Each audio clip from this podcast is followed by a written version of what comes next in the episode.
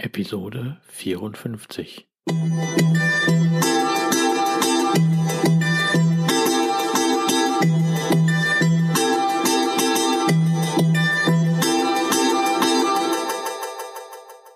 Herzlich willkommen zu meinem Podcast Is Mobbing, dem Podcast, der sich mit der Bewältigung von Mobbing am Arbeitsplatz bis hin zum Wiedereintritt in ein glückliches und erfolgreiches Leben befasst. Schön, dass du da bist und mir zuhörst. Mein Name ist Arne Peters und du erhältst hier wertvolle Tipps, Informationen sowie Praxiserfahrungen, wie du deine Mobbing-Situation bestmöglich meistern kannst. Also raus aus der Krise und wieder rein ins Lebensglück.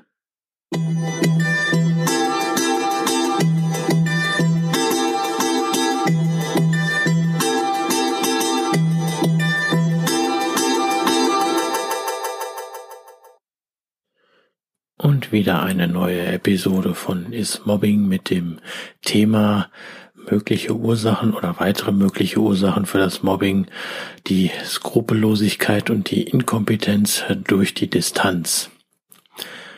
Was bringe ich in dieser Episode? Also ich nenne hier nochmal zwei weitere Gründe oder ich nenne es auch Prinzipien, die Mobbing begünstigen und auslösen können und nenne sie halt die Skrupellosigkeit und die Inkompetenz durch die Distanz. Warum bringe ich es? Weil ich es so erlebt habe in meiner bisherigen beruflichen äh, Situation oder äh, Laufbahn und sie sollen dir helfen, dass du deine Situation vielleicht so besser verstehen kannst. Also ich will keinen mit diesen Prinzipien irgendwie diffamieren oder zu nahe treten, aber es ist doch eigentlich irgendwie was Wahres dran. Ne? Hör sie dir einfach an. Auch bringe ich hier so extremst Beispiele. Worum geht es eigentlich hier generell? Also ich meine, viele Entscheider, Manager und so weiter haben leider keinen Bezug mehr zu der Basis im Unternehmen. Sie kennen noch nicht einmal die Tätigkeiten vor Ort. Und ich führe das in einem absoluten Extrembeispiel auf, was es wahrscheinlich nicht mehr so häufig gibt, aber trotzdem, also es kommt direkt nach dem Studium ein Manager in ein Unternehmen, sitzt in der Chefetage und weiß nicht, wie die Produktion des Unternehmens aussieht, beziehungsweise weiß noch nicht mal, wie es in den Filialen und so weiter alles ähm, abläuft und wie das da abgeht. Und der soll gleich Entscheidungen treffen. Da komme ich erstmal zu dem ersten Prinzip, was ich meine, ist die Skrupellosigkeit durch die Distanz, durch diese Distanz, also dieser fehlender Bezug zur Praxis. Es ist ein etwas brutaler Vergleich, aber irgendwie finde ich, passt er zum Mobbing. Ähm, es ist leichter, finde ich, ein Lebewesen aus der Ferne mit dem Gewehr zu verletzen, als dies mit den bloßen Händen zu tun. Was brachte mich da zu diesem Prinzip? Also ich sah im Fernsehen mal einen Beitrag über einen General, der bei der Planung eines Angriffs fernab vom Kriegsgeschehen beteiligt war und er arbeitete in entsprechende Strategien an dem großen grünen Tisch aus. Als er dann doch in Kriegsgefangenschaft gelangte, musste er nun in ein Lazarett mit den verwundeten ähm, Soldaten aufgrund seines Angriffs das dann besuchen. Und seine Aussage war, hätte ich das gewusst, hätte ich es anders geplant und es tut mir leid. Für diesen General war es wahrscheinlich wie ein Würfelspiel. Ne, man sieht es ja im Fernsehen und in den alten äh, Kriegsfilmen, ne, wie die Planer da von den Schlachten auf den Brettspielen da die Panzer oder die Schiffe hin und her schieben. Ne, und äh, diese Figuren und Modelle sind aber nun mal nicht einfach diese Holzmodelle, sondern da sind Menschen. Und das wird dann in der Situation bei diesem Würfelspiel leider vernachlässigt. Und ich empfinde es teilweise genauso, wenn wir in unsere Wirtschaft, Politik und so weiter reinschauen, da werden dann auch diese sogenannten Würfelspiele einfach angewandt. Also ich wiederhole mich. Ein großer Teil der Entscheider, äh, Vorgesetzten, Direktoren, Managern und so weiter, egal wo sie sind, meine ich, wissen überhaupt nicht, was in der jeweiligen Praxis an der Basis eigentlich passiert. Also ich behaupte, ohne jetzt nahe zu treten zu wollen, dass sie in ihrem äh, stilvollen Büro in der Chefetage sitzen, weit ab von der Produktion, sei ihnen ja auch gegönnt. Ne? Aber wenn dann diese Entscheider sagen, ja, in der Filiale XY sind die Personalkosten zu hoch, ne, wir müssen Mitarbeiter MO loswerden, ne, ja, okay, jetzt haben wir Kündigungsschutz und Gesetze verhindern dies, dann versuchen wir es halt mit anderen Mitteln. Ja, und der betroffene Mitarbeiter MO könnte dann so gemobbt werden. Also ich möchte nochmal damit ausdrücken, dass bei diesem Prinzip, dass diese Entscheider dann niemals in die Filiale kommen ne, und den Mitarbeiter zu Gesicht bekommen, sondern dass die hier rein nach einer Kosteneinheit in einer Tabelle oder halt einer Kostenkalkulation weit aus der Ferne einfach dann entscheiden. Und sie kriegen dann nichts live mit, Ne, sie haben sich einfach nur mal kurz damit beschäftigt, okay, nein, äh, ne, da passt uns so nicht, erfüllt nicht die äh, Excel-Liste-Vorgabe, sage ich jetzt mal. Ne, und dann äh, soll der weg. Und die Drecksarbeit müssen dann gewisse FMOPs machen. FMOPs ist, sage ich hier für den, der die Episode das erste Mal hört, heißt vermeintlich mobbende Personen. Die Abkürzung dafür. Fazit ist also, für mich ist dann dieser Manager aufgrund der Distanz so skrupellos. Ich glaube nicht, dass er so entscheiden würde, wenn er direkt vor Ort wäre und mit diesem Mitarbeiter zu tun hätte. So, dann komme ich zu dem zweiten Grund oder zweiten Prinzip, das lautet die Inkompetenz durch die Distanz. Also ich meine, ohne den entsprechend nahe treten zu wollen, dass viele Entscheider im Unternehmen äh, zum Teil gar nicht mehr wissen oder zum den oder gar nicht mehr den Wert ihrer Angestellten oder ihrer Arbeiter vor Ort zu schätzen wissen. Sie wissen ja noch nicht einmal zum großen Teil oder zu einem Teil, wie die Produkte hergestellt werden oder wie es in der Basis generell aussieht in ihren Filialen oder ähm, dort im Unternehmen, wie sich die Mitarbeiter untereinander verhalten, wie die Abläufe sind. Ich meine, viele Entscheider kennen ihr Unternehmen in der Basis halt nicht. Sie haben studiert, sind gleich in die hohen Abteilungen gekommen, weil sie super Abschlüsse von Elite-Unis besitzen, können aber nicht so gut entscheiden, da sie die Basis im Unternehmen noch nicht kennengelernt haben. Sie kennen die Produktions- oder die Arbeitsabläufe nicht live unten an der Basis, an wo die Spezialisten vor Ort sind. Und dann sitzen sie in großen Sitzungen in ihren Führungsetagen am grünen Tisch.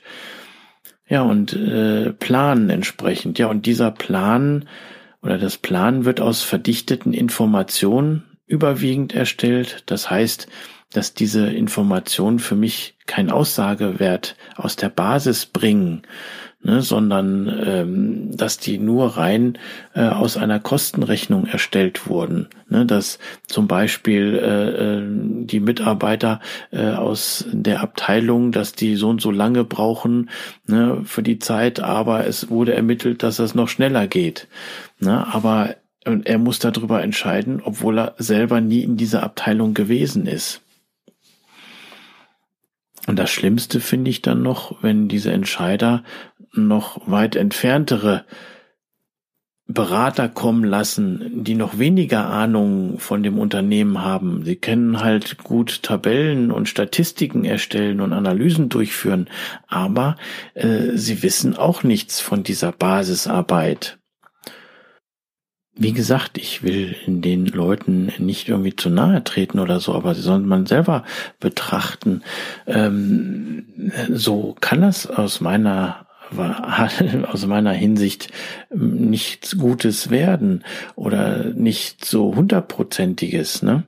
Und ähm, was dann viele Beraterfirmen oder halt Entscheider an Fehler machen, ist, dass die, so finde ich, dass die äh, die Mitarbeiter nicht mit einbeziehen. Und das sind nun mal die Spezialisten vor Ort.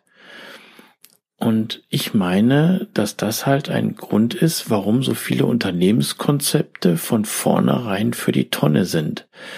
Ne, weil man die Spezialisten vor Ort, also die Mitarbeiter, nicht mit einbezieht oder sich nicht direkt vor Ort die entsprechenden Informationen holt oder äh, sich vertrauensvoll mit den jeweiligen Mitarbeitern zusammensitzt. Ja, und dann wundern sich die Entscheider, dass die Ziele nicht eingehalten werden oder dass die Maßnahmen nicht greifen. Ne, ich nenne dann immer, dann besitzen den Master im Desaster. Ne, so ganz, äh, was ich mal mitbekommen habe, ist sogar, dass ein ranghoher Manager, der hatte seinen eigenen Butler und so weiter, der kannte noch nicht mal seine eigene Adresse. Und das kann es irgendwie äh, äh, nicht sein. Ne? Und ähm, ich finde, es kann aus meiner Sicht nichts werden, wenn Entscheider, auch wenn sie top ausgebildet sind, auch wenn sie echt super sind, aber dass sie über Dinge entscheiden, die sie weitest, weitestgehend dann halt so nicht kennen. Und da sollte dann entsprechend eingegriffen werden. Viele Unternehmen machen das ja schon, dass die Trainer Training on the Job mit anbieten oder diese, dass wenn man vom Studium kommt, dass die dann erstmal so eine Trainierphase durchlaufen. Das ist ja auch alles okay und alles super. Aber es gibt halt auch noch Unternehmen, die das nicht so machen. Und ich meine halt, dass dann bei diesen Unternehmen es sein kann, dass dadurch Mobbing entsteht, weil dann diese Vorgaben von diesen äh, Unternehmenskonzepten nicht erfüllt werden können und diese Entscheider dann sagen, okay, wenn diese Konzepte nicht greifen, ne, dann überlegen die sich nicht, diese Konzepte nochmal neu zu überdenken, sondern sie sagen, okay, die Mitarbeiter sind dann halt nicht gut genug und die sollen dann äh, äh, dann los aus dem Unternehmen raus. Ne? Und äh, dann kann es auch sein, dass so in Unternehmen durch diese Unternehmenskonzepte dann Chaos entstehen, so dass die Mitarbeiter sich dann untereinander kloppen. Also ich habe in meiner beruflichen äh, Laufbahn schon einiges erlebt, leider. Ne? Und deswegen bin ich auf diese Prinzipien gekommen. Ich habe auch studiert, aber ich habe das als Fernstudium gemacht was andere an der Uni gemacht haben, das habe ich dann an der Fernuni gemacht. Und ich habe gleich den Unterschied zwischen Theorie und Praxis optimal kennengelernt. Und deswegen halte ich mich immer an die Aussage von Einstein, Theorie ist, man weiß, wie es funktioniert, aber es funktioniert nicht. Und Praxis ist, es funktioniert, man weiß aber nicht wie. Deswegen wundere dich also nicht in deinem Unternehmen, wo du gemobbt wirst, wo es halt dann halt äh, die Entscheider dann auch weit weg sind und äh, sich nicht blicken lassen. Ne, wenn ich an ein Coaching mal denke, da war wieder ein optimales Beispiel, dass da ein Manager ähm, im Unternehmen angefangen hat in der Zentrale und der hat halt gesagt, ne, die und die die äh, wollen wir nicht mehr, sage ich jetzt mal überspitzt gesagt. Ne? Und dann wurde das als Anweisung runtergegeben und dann wurde alles getan, dass diese Mitarbeiter ähm, dann das Unternehmen verlassen sollen. Ne? Und da wurden dann halt entsprechende Methoden angewandt. Und kurioserweise, als dann alle diese dann äh, nicht mehr im Unternehmen waren, diese Mitarbeiter, ist dann halt auch die, dieser Manager gegangen worden, ne, weil das halt keine gute Entscheidung war. Ne? Also beobachte es einfach mal, wie das halt in deinem Unternehmen oder in deinem Konzern ähm, aussieht. Aber ich will na nicht nur über Schlechtes reden, weil ich will auch hier äh, bringen, es gibt wirklich Unternehmen, es gibt Unternehmen, die den Wert der Mitarbeiter schätzen und eine gute Unternehmenskultur besitzen und die sind auch noch top erfolgreich. Da können die Entscheider dann einem Mitarbeiter vor Ort es entweder vormachen, also Management bei vormachen, oder sie gehen als Mensch, so wie du und ich und nicht wie als Methusalix auf dem Schild, halt durch die Produktion in einem Unternehmen und machen sich zumindest ein Bild vor Ort, lernen die Mitarbeiter kennen, befragen das, ne, schnuppern die Arbeitsweise, die Kultur dort ein. Und ich finde, die können doch dann irgendwie besser entscheiden, oder? Naja, lass einfach mal äh, diese Prinzipien ne, bei dir äh, sacken ne, und ob diese beiden Gründe, Prinzipien bei dir im Unternehmen vorhanden sind und vielleicht auch zu deiner Mobbing-Situation führen oder geführt haben, musst du nun selber feststellen.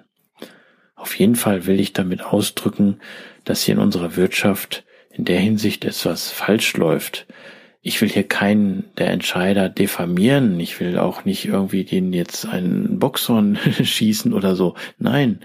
Ne, die haben es ja teilweise auch nicht leicht. Ne? Die müssen, ohne schon angefangen zu haben im Unternehmen, äh, gleichen Gewinn bringen und so und so viel Kosten eingespart haben. Ne? Nein, ich will es einfach nur einmal aufzeigen, hier in dem Podcast, in der Episode bringen. Und das wäre schön, wenn man dann Lösungen erarbeiten könnte, zum Beispiel am Bildungssystem oder Einarbeitung im Unternehmen oder so, oder dass so eine Art Jobrotation stattfindet. Das heißt, dass die Manager mal inkognito, ganz wichtig ist inkognito, dass die dann einfach mal äh, in ihre Filialen rausgehen und dann als in Anführungsstrichen normalen Arbeiter, Angestellter dann auch mal da so ein bisschen sich umgucken. Das gab's ja mal, dass ein Kaufhaus, ähm, das ist schon ein paar Jahre her, die haben das wirklich so gemacht, dass der Vorstand äh, geschlossen für zwei Wochen mal sich als normalen Kassierer da irgendwie in eine Filiale äh, verdrückt hat ne, und dort normal gearbeitet hat, ne, ohne, sag ich mal, ähm, groß äh, sich da als Vorstandsmitglied äh, zu outen. Und ich finde, das ist eine tolle Sache, denn da lernen die ihr Unternehmen richtig gut kennen. Ne, so für solche Maßnahmen. Deswegen bringe ich das Ganze hier. Aber naja, jetzt schauen wir mal. Denn ich bin wieder am Schluss der Episode und ich hoffe, dass du hier durch diese zwei Prinzipien wieder was mitnehmen konntest, dass du vielleicht deine Mobbing-Situation äh, verstehst. Ne, und äh, ja, lass es einfach sacken. Und vergiss bitte nicht, du wirst gebraucht, du bist wertvoll, wichtig und liebenswert. Du bist einfach einzigartig, schön, dass es dich gibt und dass du da bist. Und alles wird gut. Es folgt wieder das Outro und zum Schluss wieder der Witz.